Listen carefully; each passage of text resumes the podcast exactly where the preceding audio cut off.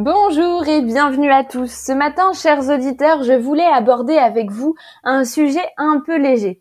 Enfin, pas trop tout de même, puisque je voulais parler de démocratie participative avec l'exemple du village espagnol de Marinelda pour interroger le futur de nos puissances démocratiques. Je voulais vous présenter une alternative qui semble fonctionner dans cette petite ville de la province de Séville.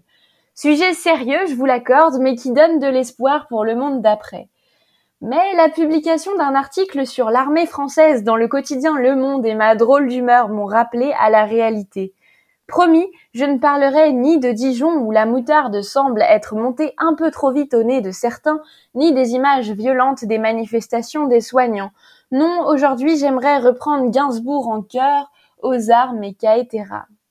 L'article publié le 17 juin dernier, rédigé par Nathalie Guibert, correspondante défense pour Le Monde depuis 2008, fait suite à une conférence de presse donnée par le chef de l'état-major de l'armée française, Thierry Burkhard, pour présenter son plan stratégique pour la décennie à venir.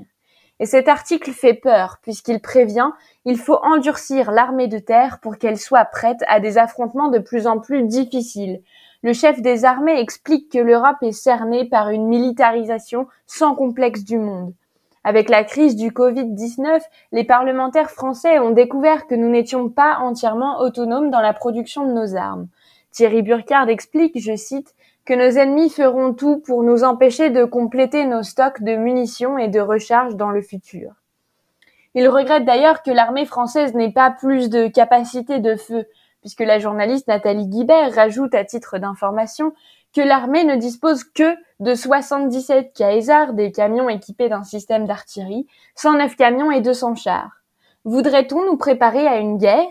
En sus de ce nouveau plan, le code du soldat a été modifié. Le mot adversaire a été remplacé par celui beaucoup plus belliqueux d'ennemi. C'en est trop pour mon petit cœur antimilitariste qui croit à la bienveillance et à la solidarité. Monsieur Burkhard s'inquiète d'une croissante militarisation du monde.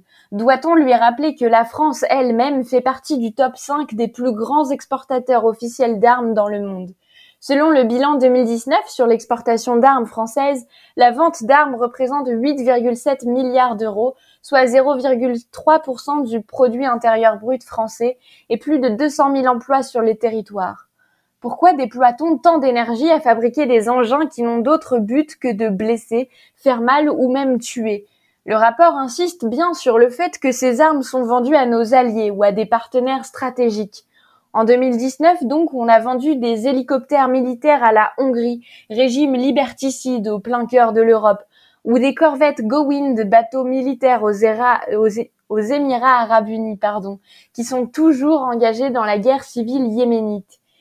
Je ne suis donc pas du tout convaincu par le discours du chef de l'état-major. La violence appelle à la violence, les temps changent, il serait grand temps de s'atteler à une grande coopération internationale.